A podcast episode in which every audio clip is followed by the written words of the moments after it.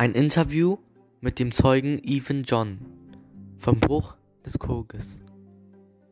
Hallo, Sie sind der Zeuge des Kokbruchs. Wie heißen Sie?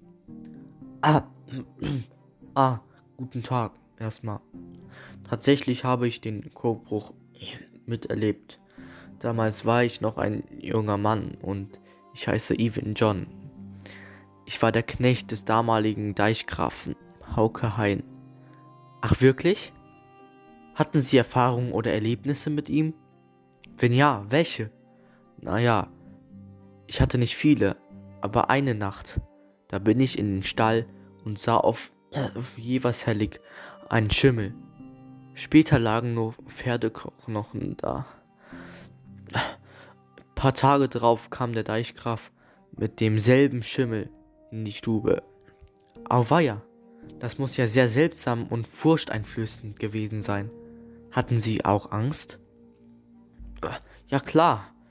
Ich hatte jede Nacht Albträume von dem teuflischen Pferd. Kommen wir nun zur Sache. Was haben Sie beim Kokbruch mitbekommen und zu Gesicht gesehen? Also zuerst gab es einen heftigen Sturm, wie es ihn noch nie gab.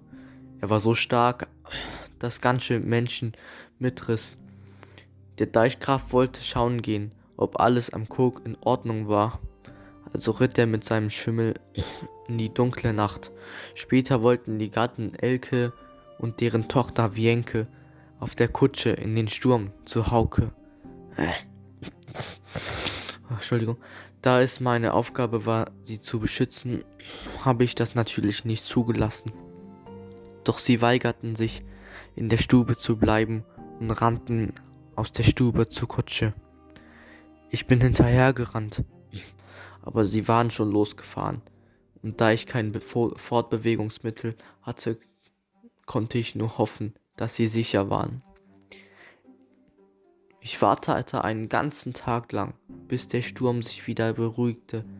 Danach rannte ich zum Kog, doch fand nur die Leichen der Familie und der Wachen. Ich bekam mit, dass der alte Cook nicht gehalten hat, aber fragte mich, wieso das Dorf noch sicher war. Zur Besinnung klärte mich Ole Peters auf, dass der neue Cook, der Hauke Haien-Cook, uns alle vor dem Schlimmsten bewahrt hatte. Eine Woche später fand eine Trauerfeier zu Ehren des Hauke Haien statt. Es war eine riesige Trauerfeier. Das ganze Dorf kam und bedankte sich. Sogar, die, sogar Ole Peters, der die Taten bereute, die er Hauke gegenüber getan hatte, kam. Das ist ja eine sehr traurige Tragödie, Even. Danke, dass sie von diesem Unglück erzählst und sie sich trauen. Heute hat es sehr viel Spaß mit Ihnen gemacht. Bis bald. Danke, dir auch. Tschüss.